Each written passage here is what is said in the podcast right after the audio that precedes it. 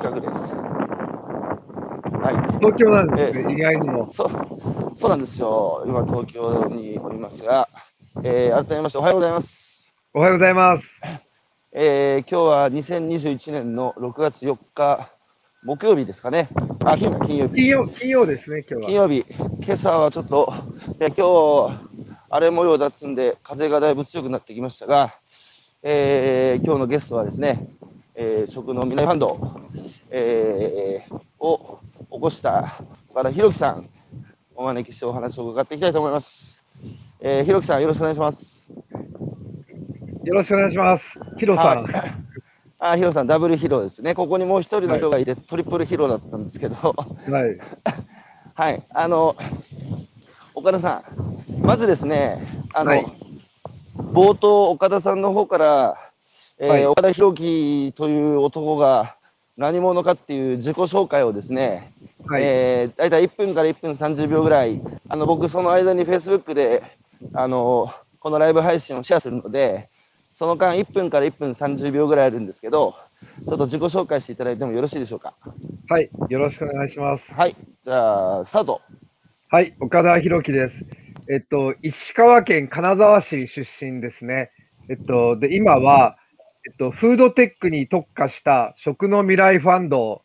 というあのベンチャーキャピタルファンドを運営してます。会社名としては煙ベンチャーズってとこの代表パートナーをやってます。で、もともとあの金沢市出身で、高校までを金沢で過ごしまして、えっと、その後大学から東京に来まして、えっと、大学中はですね、ほとんど大学に行かずに、あの、フリーターのようにホテルで働く配膳の仕事をしまして、で、海外旅行ばっかりバックパッカーで行ってました。で、あの、インドで、えっと、激症肝炎っていうのにかかって死にかけたりした経験もあります。で、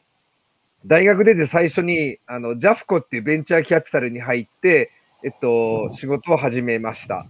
で、その後いくつかの会社でベンチャー投資なんかをしまして、今から18年ほど前に東京の神楽坂で煙というレストランを始めて、2年間初代店長として現場でレストランの運営をしてました。で、その後上海に行って起業したりしてレストランをやったりとかしてました。で、去年のそうですね、2020年の3月ぐらいに地球一周ぐるっと一人で回ってきまして、そこでやっぱり食の可能性であるとか、あの、なんですかね、人々の興味が食とか健康に振られるなってことを思いまして、今がチャンスだってことで、ちょうど2020年、1年ほど前の5月に、煙ベンチャーズっていうベンチャーキャピタルを起業して、でそこからファンドを始めて、あの、募集を始めてですね、去年の10月ぐらいから食の未来ファンドっていうベンチャーキャピタルファンドを始めて、今に至ります。よろしくお願いします。いやー、岡田さんの人生はもう激烈人生ですよね。いやーもう初めてお会いした時から、あの、岡田さんの発するオーラと、あと目力、なあ、この人何なんだと思って、人生聞いたらそういうことかと、腑に落ちましたけども、あの、2020年、あの、世界を一周して回ったって言うんですけど、はい、コロナで大丈夫だったんですか、回るいや、これはですね、あの、結局、まあ、コロナで、あの、ま、都市が封鎖してって、最後は3都市行けずに日本に戻ることになりました。あの、ノルウェーと、ノルウェーのオスローと、あとエストニアのタリンと、あとドイツに行けずに戻ってきました。最後あの、もう日本人は入れないとか、外国人を、あの、入国させないみたい感じになりましたね。じゃあ、全部は回れなかったはい。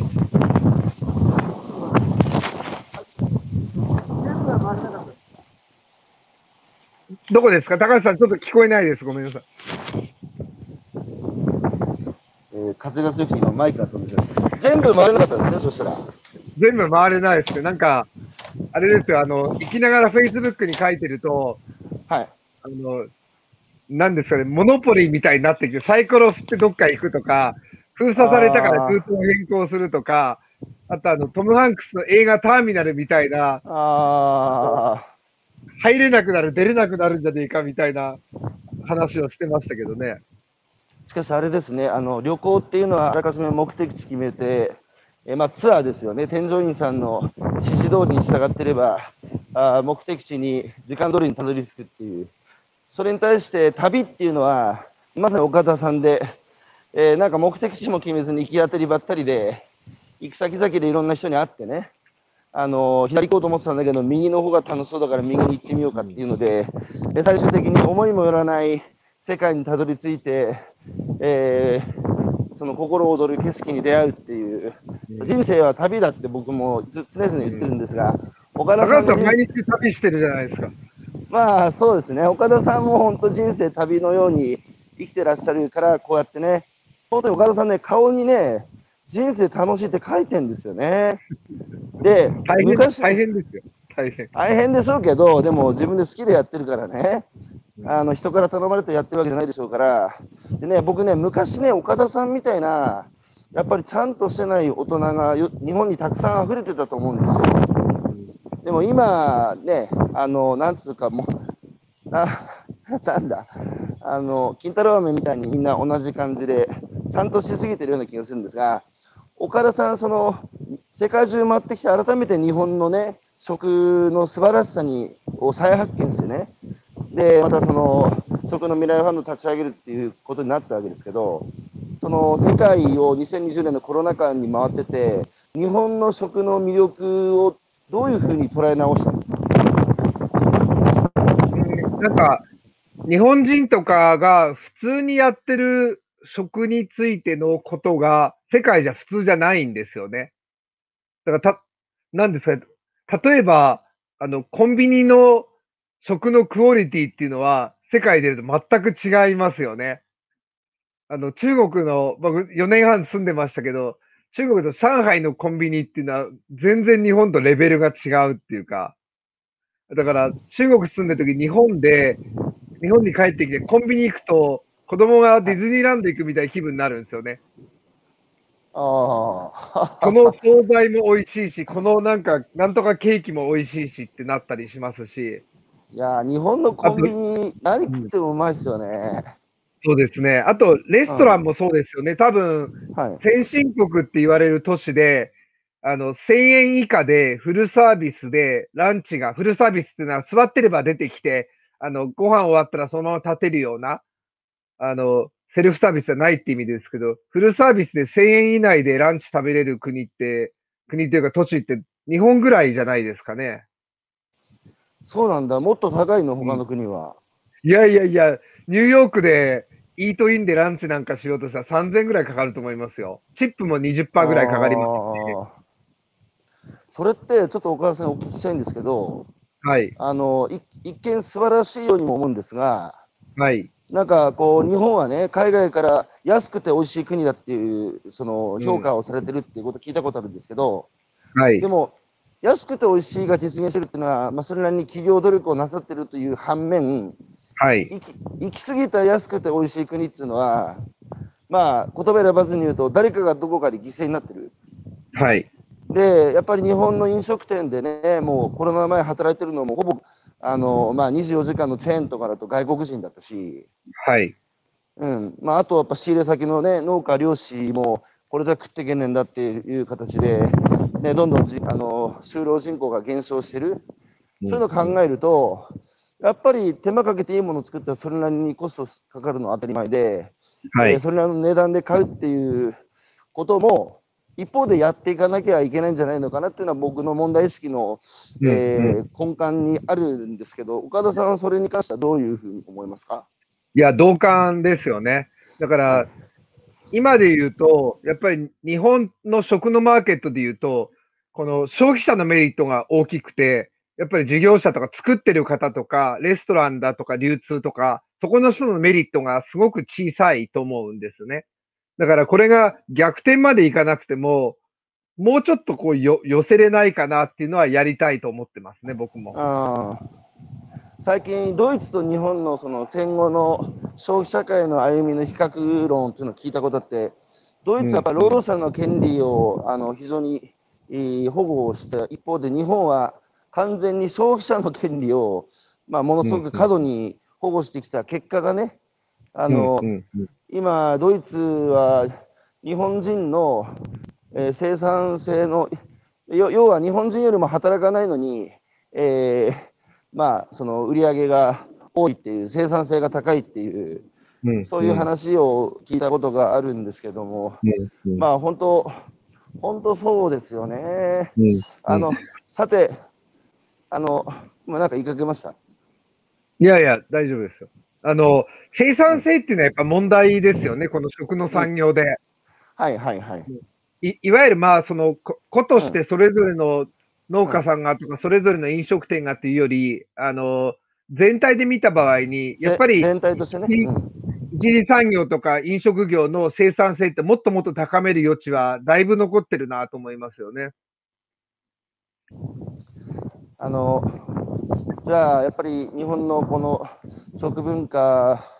は世界最高水準にあってやっぱりその日本のアイデンティティそのものだから、えー、それを、えー、まあ、持続可能じゃないとね未来英語そのアイデンティティを保持することはできないので、えー、それを持続可能にするために、え岡田さんが満を持して、えファンドを立ち上げたということでいいですかね。まあ、それの一助になればいいなと思ってますね。岡田さん、高校時代にマウンテンビューにシリコンバレーのあの交換留学ですか、はい。これ、マウンテンビュー高校ってどんな高校なんですか？これ、当時は、あの、ソーダ水でマウンテンビューってあったんで、マウンテンビュー。あった。あった。緑のやつ。緑の缶ね。なんで、行った当時は、だから30年前とかは、マウンテンデュー、マウンテンデューって言われてましたけど、今は、あの、Google の本社があるってことで結構有名な地名のとこですね。そこのマウンテンビュー高校って、はい、マウンテンビュー高校って、はい、スポーツも、スポーツも盛んじゃなかったですか？スポーツもだから普通に、まあ普通というか、高校なので、あの、サッカーもあれば、野球もあれば、陸上もとか、あの、アメフトもって普通に盛んですよね。公立校ですよね。ちなみにさ、スキー部、スキーもなかった、スキー部。スキーはど、どうなんですかうんあ、あるのかもしれないけど、見見なかったですよね。周りに友達では少なくとも。シリコンバレーにスキー場ってあります、はい、山行くとあるんじゃないですか？山、何時間か行く内陸の方行くと。実はね、岡田さん、僕また岡田さんとの共通項を発見しちゃったんですよ。何ですか？僕ね、あの岡田さんもまあ、石川の金沢地方出身者で、はい、僕は岩手の花巻出身ですけど、はい、僕ね、中学3年の時に、はい、親に、マウンテンビュー高校に行かせてくれって懇願してたんですよ。でななんでですか？僕はね、スキーや、僕ね、アルペン競技のスキーやってたんですよ。で、ずっと3歳からやってて、まあ結構ガチでやってて、うんうん、ほんで、あのスキー留学考えていろいろ調べてたら、やっぱり、そのアメリカのマウンテンビュー高校がね、スキー留学の受け入れしてて、へこれはね、どうしても行きたいってね、頭下げたんだけど、だけどね、うちの親はね、僕がやりたいことは全てやらせてくれましたけど、それだけは勘弁してくれって、あの高校だけは日本の高校出てくれって、泣かれて、泣かれてね、諦めたっていうあの歴史があって、だから久しぶりにマウンテンビュー高校の名前を見て、岡田さんそこ行ったんだ、俺行けなかったけどと思って、しかし岡田さんは、なんでそのね、石川の金沢って地方都市出身で、高校時代にさ、そのシリコンバレーのマウンテンビューに行こうなんていうふうに思ったんですか？マウンテンビュー高校に行こうっていうか、あの、AFS っていう留学機関なんですけど、あの、そこが、あの、たまたま、は、まあ、割り当てた先がマウンテンビューですよね。だから僕がカリフォルニアだとかシリコンバレーとかマウンテンビュー選んだわけではなく、もっと言うとアメリカ選んだわけではなく、僕の第一希望はフランス、第2はスペイン、第3カナダ、第4アメリカの第4国希望がアメリカだったんです。なんで、なんで留学しようと思ったんですか？これはでも多分親がそういうきっかけ作ったんでしょうね。あの、金沢にいるときに、近所に来てた、フランスから、パリから来てた留学生を見て、あ、面白そうだなっていうふうに思って、あの、AFS に申し込んでチャレンジしたってきっかけですね。あ親が、親がちょっとユニークですね。ちなみに、あの、ひろきさんのご両親で何やっている方だったんですか、父親は銀行員で、母親はテレビ局で、両方とも会社員ですね。どっちも石川の人？母親は富山のテレビ局ですね。あまあ、ほぼだから北陸ですよね。石川と富山ですね。しかし、大きいですね。やっぱり育った環境って、だってそこでさ、ひろきさんのご両親が面白そうじゃないかって、その、ね、ちょっと世界広げるためにも行ってこいよって、もし言ってくれずに、そのマウンテンビューの1年間がなければ、ひろきさんのその後の人生変わってますよね。変わってます。多分あの、理系行ってますよ、そのまま。高校は理系だったんで、もともとは。おいやー、やっぱり、機会をね、与えるかどうかっていうのは、やっぱ、親ですね。でさ、大学入って、早稲田で上京されて、ねほんで、ほんで学校行かずにバイトババイトに明け暮れ、えー、それで、二十歳の時ですか、その、海外旅行。いや、つまりバイトで稼いだ金で海外放浪して、また金なくなると戻ってきてバイトしてみたいなこと繰り返しですか？そうです、そうです。それもね、全く一緒。僕も同じだった。どっか、どっかで合ってるかもしれないですよね。安宿とかで。そうですいや、ニアミスしてる可能性はあったんですけど、ね、あの、そのインドでね、死にかけたっていう、そのちょっと、えー、解説、どういうことがあったのか、何、どんな病気にかかったのか、どんな、えー、状況だったのか、ちょっと 教えていただいてもいいですか？まあ、インドには、あの、高校時代の男友達と2人で1ヶ月ぐらい行くんですけども、あの、激症 A 型肝炎っていうのは、A 型肝炎ってあの、口から移るんですね。あの、A 型、B 型とか言って種類がちょっと違うんですけど、で、もちろんインドで生水飲んだかって飲んではいないんですけども、あの、多分ドクターが言うには2つで、氷、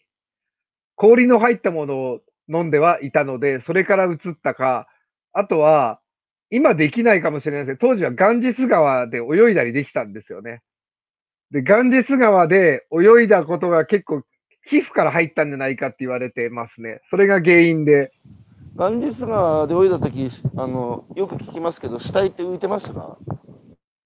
死体は、その、泳いでるときに周りにあった方ないですけど、やっぱ流れていくのとか見ますよね。ああ、そうなんだ。すげえな。うん、ちなみに、あの、去年、一昨年かな、一昨年コロナの直前、去年の2月にネパール行った時カトマンズで、うん、あのね、一緒でしたね。あの、渋と川のたもとで、親族に見守られて焼かれ、その骨はそのまま川にぶん投げられて、うん、えー、帰帰っていくっていう。それが、ね、うん、母なる、ね、ガンジス川につながってる話です。死が非常に日常生活の中に近いですよね、インド、ネパール。近いですね、近いですね。うんで、そのさ、死にかけたっていうのは、どうしたの？その病院行ったの？インドで。これは、あの、インドが原因なんですけど、病気にな、発症したのが日本だったから助かったって感じですよね。ああ、帰ってきてから。発症は日本だったんです。だからインドで発症してたら多分死んでたでしょうね。ああ。じゃあそれも紙一重でしたね。そうですね。だから日本帰ってきて大学ちょうど2年生の4月だったと思うんですけど、なんか具合悪いなと思って熱が出てきて、うん、で、当時東京の中野に住んでいて、はい、あの、まあ、一人暮らしだったんで、親には、ちょっと病院行きながら病院から学校行くわ、みたいな話をしてたら、はい、そのままかなり悪化をして、あの、緊急、救急車に乗って病院を変わって、うん、あの、そこで意識がもうなくなっていくっていう状況になりましたね。いやー、いやー、しかしさ、やっぱり、ひろきさんのこの激烈人生っていうか、まあ普通の人からね、見たら何をそ、僕もよく言われるんですお前何そんな生き急いでるのって。うんうん、で、ひろきさんもね、普通の人が、なんだ、10年かけてやるようなことをもう2年とか3年でやってしまうタイプだからね。それって、やっぱり、その、明日が来るとは限らないっていう、一度ね、死に、死にかけた経験があるっていうのは、やっぱり大きいですか？大きいです、大きい。そこで二十歳の時に、あの、ガラッと変わりましたね、考えが。あの、僕もね、2回死にかけてて、それスキーなんですけど、小学校6年の時に、あの、岩手県で一番僕の学年で早かったやつが立ち木にぶつかって死んだんですよ。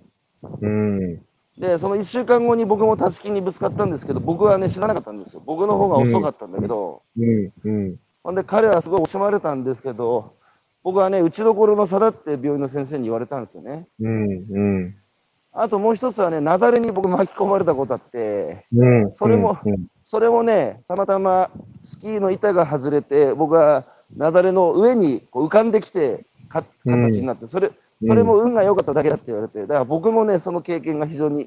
大きいんですが、その今さ、ひろきさんの、今の日本はこう生存に必要な条件がほぼ満たされて、空前の豊かさをやっぱ謳歌してると思うんですが、一方で、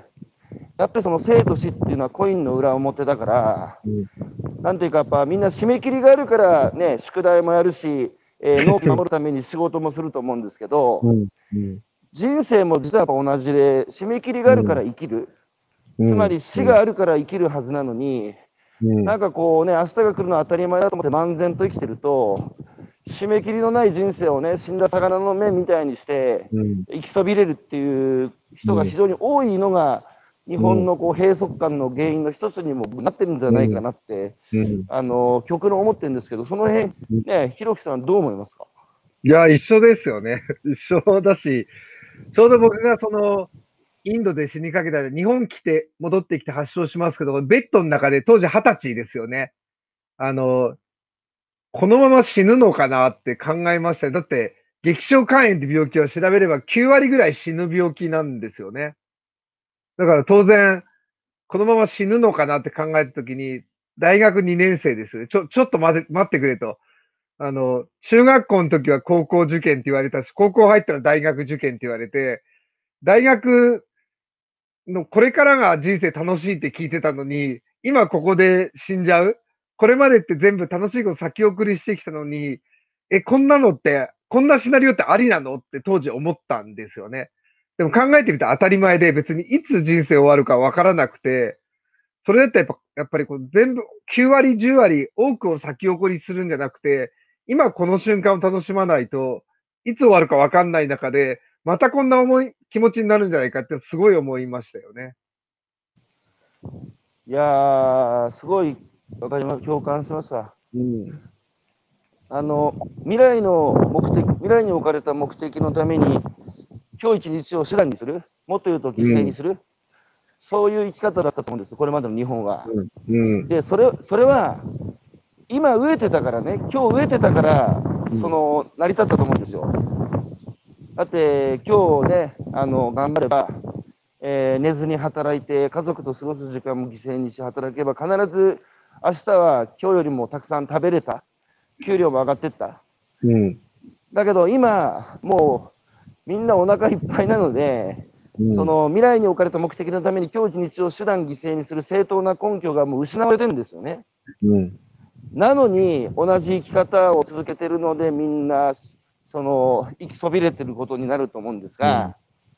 ひろきさんさ今でもたまにねそのなんか過酷なレースにチャレンジしてまあ ちょっと前はねちょっとまだ250キロ走るなんつ過酷なレースをやったりあと自分自身もさあのちょっとした時間見つけては山の中入ってトレイルランしてね、はい、こうやっぱり自分のこう心身、まあ、体に負荷をかけるっていう経験を定期的になさってますけど、それも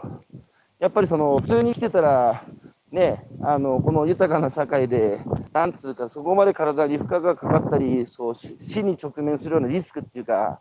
ないじゃないですか。うん、ないですね。だけど、それをこうやっぱり自分の中で忘れないようにね、あのするためにあの定期的にやってる面はあるんですか？なんか忘れないように定期的にやってるというよりも、今は体がそれを求めてますよね。山の中を走りたい。えー、それに素直に従ってる。そう。ああ、すごいな。ひろきさんの中にある野生がやっぱり求めてるんですよね。きょ先月の5月に、まあ、トータル月間で100キロ以上走ってるんですけど、あの、100キロのうち、あの、1キロもあの、アスファルトの上走ってないんですよ、計算したら。全部山の中でした。やっぱり山の中歩くの、走るのと、アスファルト走るのと全然違うでしょ。違いますね。走るっていうのは一緒なんですけど、違いますよね。あの、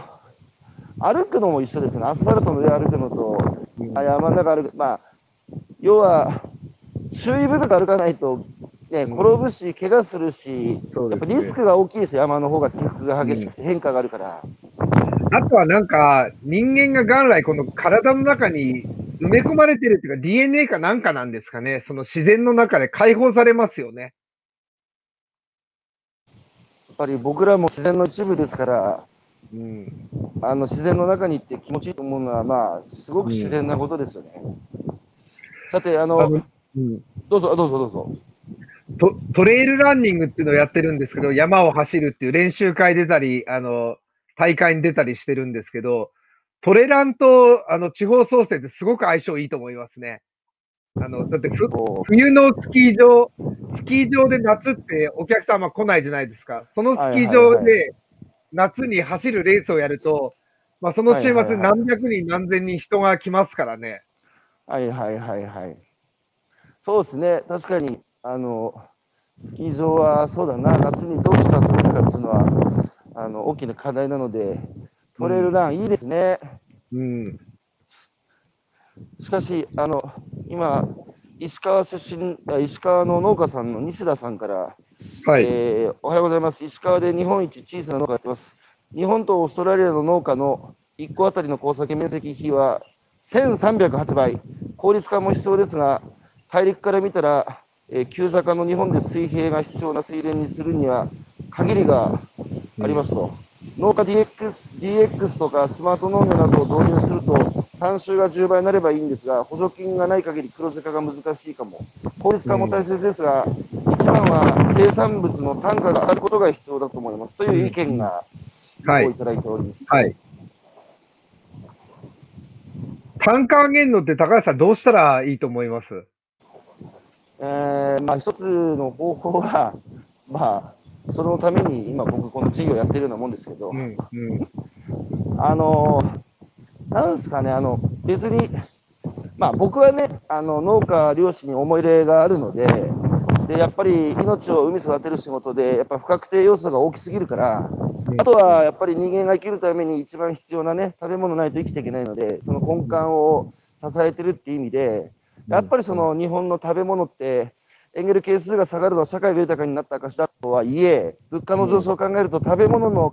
値段だけが異常に下がってるので、もっと上げなきゃいけないと思ってるんですが、うん。うん、上げ方はなんかこう、なんすかね、難しいんですよ、その、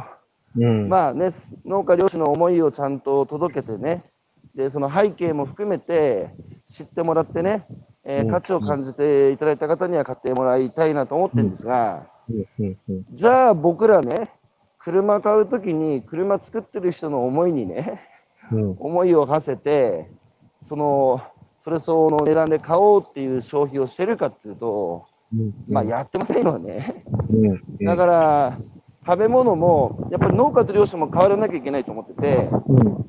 その、思い入れがあるのは別に一次産業だけじゃなくて、いろんな生産者がね、思い入れを持って作ってるので、やっぱり一旦ね、売るときに突き放して、その自分の生産物見て、これをどういうふうに消費社会にこの価値を伝えていくのかっていうのを、あえてね、えー、その、客観視するっていう力は、やっぱり一次産業をつけていかなきゃいけないと思うんですよ。うんうんうん、一方で、これだけ物が溢れる社会になったので、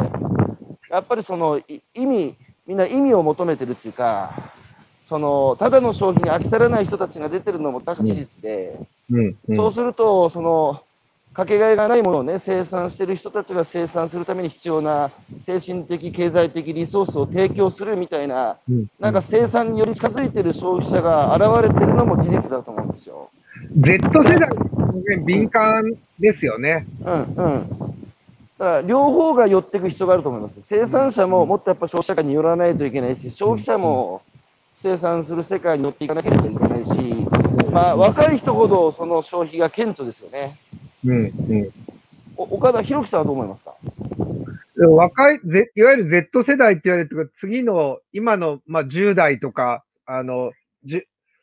それ前後の人っていうのは安いから買うだけじゃなく、やっぱりこの環境に配慮してる、SDGs に配慮してるブランドであるとか、経営者なり企業のスタンスを見て、商品を買うとか、就職をするとか、企業を選ぶとき、商品を選ぶときの指標に入ってくる割合っていうのが、えっと、まあ、僕今48歳ですけど、我々世代に比べて比率が高いんじゃないかなって思ってます。あのポケマルでも生産者とやり取りする、えー、ユーザーの年齢層ってやっぱ若いんですよ。うん、若くなればなるほど生産者とのやり取りを、え好んでやってるっていう。でやっぱり今の10代とか20代前半見てると、本当にこう、なんですかね、やっぱり生存に必要な条件がほぼ満たされた社会に生まれ落ちているので、うん、物の価値がもうもはやないっつうか、そう、だって、ね、おおととし、あの世界的ベストセラーになったハラリのサピエンス全史が1200万部売れた、同じぐらい売れた本が、普段日本の主婦の方が書いた本で、そのこんまりさんの断捨離の本だったんですね。うんうんうんうん。そういうことは、物の価値が下がってる先に、もう物を持ってること自体がマイナスの価値になってるっていうことを彼女提示したわけで、そうなると、やっぱりその意味の時代っていうか、物自体じゃなくて、その、うん、物を消費することに意味を求める若い人たちがやっぱり増えてる印象はやっぱありますよね。でまさに食というのは、ね、食べたものであなたは作られてるっていうぐらいで、あの、どういうストーリーのものとか何を入れるかっていうので、随分変わりますよね。人の、まあ、出来上がりというか、あの、健康状態もそうだし、見た目もそうだし。まさにこの、単なる消費というよりは、自分を作るためとか、健康を作るためですよね。いや、なので、あの、そこがね、食との方が切り離されてるので、今、なんか、ただの栄養補給のみを目的として、なんか車のガソリン給とかスマホの充電みたいな行動的食事になってるじゃないですか。うん、だけど、ひろきさんおっしゃる通りで、僕らが食べ物を食べるっていう行為は、車のガソリン給に例えると、ただの動力源だけじゃなくて、そのガソリンの一部はエンジンの一部になり、シャフトの一部になり、えー、ボディの一部になり、だ体になっていくんですよね。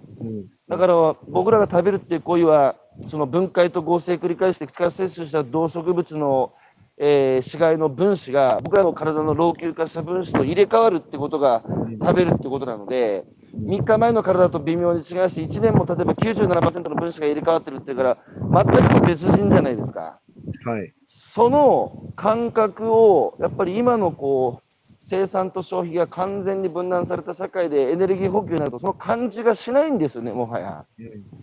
だから、やっぱり僕、ね、トレイルランもそうですけど、自然の中に行って、あの壮大なね、えー、その、なんだ、この循環のね、あの食うものは食われるっていうのは当たり前の原則で、人間だけがね、そこから特別な存在になってるように錯覚しますけれども、その感覚を取り戻すことも非常に重要じゃないのかなと思っています。うん、あの食べ物で言うと、多分まあ走るだけじゃないですけど、運動した後って、あのその日によって体が欲しがる食べ物って違うと思うんですね。確かに、確かに、違う。ぼ僕で言うと、この走った後に、うん、あの、酸っぱいもの欲しいって、レモンみたいの食べたくなる時もあれば、うんうん、あの、肉を食べたいとか、だから、しゃぶしゃぶ食べ放題行こうってなる時とか、あと、すごく野菜が食べたいとかなる時があって、で、できるだけ体が欲しがるものを食べるようにしてますよね。あの、同じお酒飲んでも、同じ銘柄の日本酒飲んでも、その飲む品の体調によって味が違うっていうのもそういう感じなんですかね。うんうん、と思いますね。思いまあ、あの温度もあるでしょうし、自分の体調もあるでしょうし、違いますよね。さて、あの、ひろきさんは大学をお出になった後、ね、VC の世界にあの、はい、身を投じるわけですけど、なんで投資の世界にあの行こうと思ったんですか？これたまたまたまですよね、その、v、VC ってベンチャーキャピタルのジャフコってとこに入るんですけど、はい、はいまあ、たまたまですよね。だから、人によってはこのベンチャーキャピタルに入りたいんだって言っても非常に狭きもんなんですよ。今多分何万人いって1人採用するとかそういう世界なんですけど、当時はもうちょっとハードルは低かったんですけど、たまたまそこに入ったってことですよね。それは非常にラッキーでしたね、今振り返ると。ひろひさんの人生ってたまたまの連続ですけど、でも僕僕ね、すごい正直だと思うんですよ、たまたまだって振り返った時に言う人って、本当、たまたまでしかないですよね、僕もそうなんですよ。うんうん、なんか自分の過去を振り返った時によくねその起業家とかにさあのインタビューするとさもね、えー、あらかじめそういう狙いがあって、この山の頂に登り切ったような話するんですけど、うん、全部たまたまでしょっていう、うんうん、自分の人生なんてコントロールできないじゃないですか、人の出会いから始まってね。たまたまそこに導かれたとしか言えないですよね。うん、あとやっぱり、これまでまあいろんなちっちゃいあのチャレンジとか、ちっちゃい失敗ある中で、やっぱり川の流れに逆流するとうまくいかないなっていうのは、自分自身すごい感じてるんですね。いい話だ。だからやっぱ流れに乗っちゃうっていうか、流れてる方に身を任せていく方がいいな。だから、あの、下りのエスカレーターに乗ってると、頑張っても現状維持しかできないんですよね。はいはいはい、でも、上りのエスカレーターだと、普通にしててもスーッと上がっていくんで、やっぱりこの上りのエスカレーターに乗ったとこで、そこで頑張った方が成果が出やすいなと思ってます。ああ。いやだから、たまたまっていうか、その流れがこっちの方行けってことだと、そっちに乗っちゃうっていうふうに選んでますね。いや、ひろきさんとは本当共通国で、僕、それも全く同じ考えで、うん、よく言うんですよ、あの人間の力ではいかんともしがたい大きな流れがどうやらあるようだから、うん、それに身を委ねるその勇気を持つっていうふうに僕もよく言うし思ってるんですけど、で、ひろきさんがその最初、えー、ジャンコって VC でいろいろなあのところを担当してきたと思うんですけど、あの最初の新卒で入ったベンチャーキャピタルの世界で、ひろきさんは何を見てきたんですか？何を感じてきたんですか？この日本社会に対して。日本社会ってことじゃないですけど、あの、20歳の、20代前半でたくさんの起業家に会うわけですよね。うん、はいはいはいはいはい。あの、伸びてる会社とか、これから株式公開しようとする経営者を見つけてきて、投資をして支援をするって仕事なので、投資できないケースも含めてたくさんの経営者に会います。はい、はい。その時に、あの、やっぱり身の丈っていうか自分の向き不向きって非常にわかるんですよね。あの、僕は大企業の側でサポートするのに向いてる人だとか、いやいや、僕はこっち側にいちゃダメで、起業家の世界に行くべき人間なんだっていう自分が知れますよね。ああ、じゃあそうか、相対化したわけですね、ご自身を。だから、あの、サラリーマンでベンチャーキャピタリストやってる人は、よくよくみんな分かってますよ。この起業家の世界に自分はとてつも、とんでもなく向いてないから、自分はでも大企業側で支援する方がいいから、こっちの立場でが応援を頑張ろうっていう人と、いやいや、僕はあっち側のこの起業家の方に行った方が自分に向いてるからそっち行こうってことはよく分かってます。だからあんま勘違いしないですよね。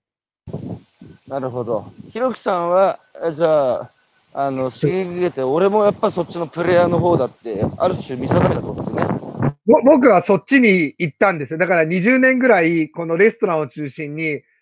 食の経営者って方をやりまして、でも結果今、こっちの投資家の方に戻ってきてますよね。本当だ、戻戻りましたね。そうなんですよ。それも、あの、見えない大きな流れに身を委ねてたら、また投資の世界に帰ってきた感じですか？帰ってきましたね。あの、2012年から2016年まで、あの、単身で中国、上海に渡って、上海で起業して、日本料理店を中国でやってたんですね。僕以外の社員っていうのは、あの、ほぼほぼ全員中国人っていうドアウェイでやってまして、で、一生懸命やって、まあ3年半営業したんで、いいとこまで行ったんですけど、最後落ちてきて、あの、日本に戻ってくるんですね。で、まあ、だから結果、上海飲食店プロジェクトは失敗に終わって、で、その時に、あの、投資の世界に戻ってこないかみたいな感じで導かれてって、今に至るって感じですね。その、上海で負けた範囲は何だったんですか？うん、一つはタイミングもありますよね。あの、これ、2012年っていうのは、うん、ちょうどあの、尖閣の問題で日中関係が最悪になってた時で、はいはい、で、多くの日系企業が撤退を決めたり、縮小を決めてる中で、僕は、あの、突っ込んでったっていうのは、まあ、タイミングってあそこだったのっていう振り返りは一つありますよね。なるほど。あとは、リスクを下げたっていう観点はあるんですけど、やっぱ独自、うん、あの、株主も含めて、僕もですけど、日本資金だけで行きましたんで、現地のやっぱり合弁というか、あの、現地人っていうのが入ってなかったことっていうのもあると思います。これでも企業ってタイミングが本当に大方、あの、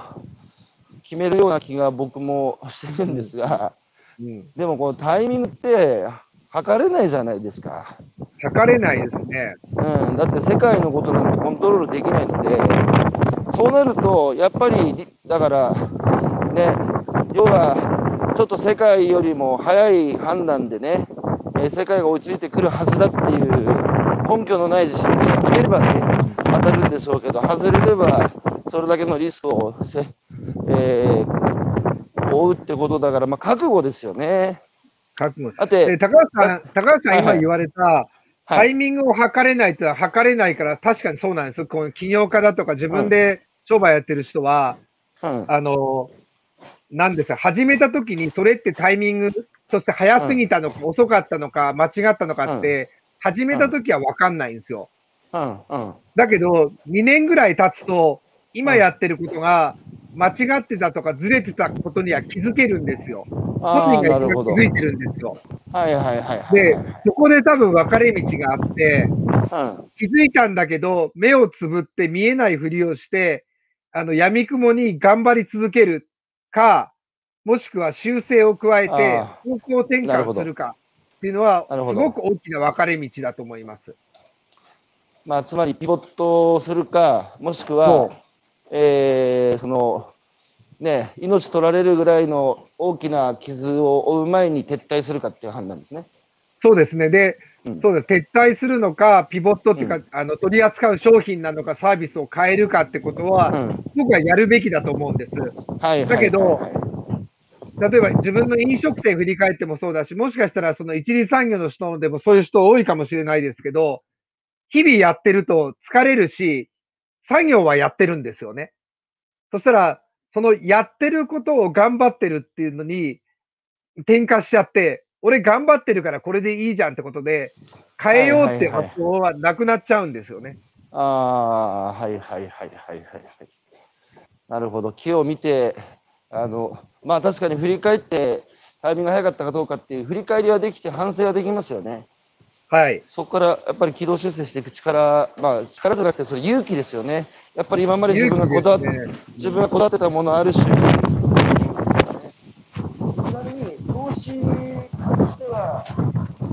投資するときに何を最初に決めてます高橋さん、もう一回言ってください。今の最後聞こえなかったです。えー、投資家として最終的に投資するかどうかの判断っていうのは、ひろきさんは何を見て決めてるんですか？えっと、3つありまして、はい。1つは、あの、社長を含めた経営チームの経歴を見ます。これまでどういうこと、はい、これまでどういうことをやってきて、で、今やろうとしてる事業計画は、その経営チームの過去にやってきたことと、連続性だとか強みがあるかっていうのを見ます。なるほど、なるほど。だから、あの、極端なこと言うと、あの、スタートアップの事業計画って、お金払えば、あの、コンサルタントが作ってくれたり、書いてくれたりするじゃないですか。ああ、そういう方法あるんですね。はい。うん、だけど、その絵に描いた餅というか、計画は、うん、あの、A 社のメンバーだったら、やりきれる確率が高いけど、B 社だと多分実現できないんじゃないかみたいな、実現可能性っていうのは過去やってきたことで、あの評価をしてます。ああ、なるほど。やり、やりきるやつらか、そうじゃないかっていうのは、それまでのその人のね、えー、送ってきた反省を見ると、大体なんか想像がつく。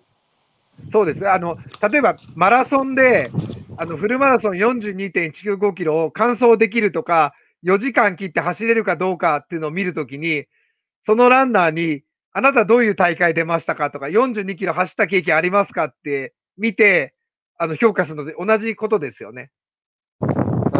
その他にあの判断材料ありますか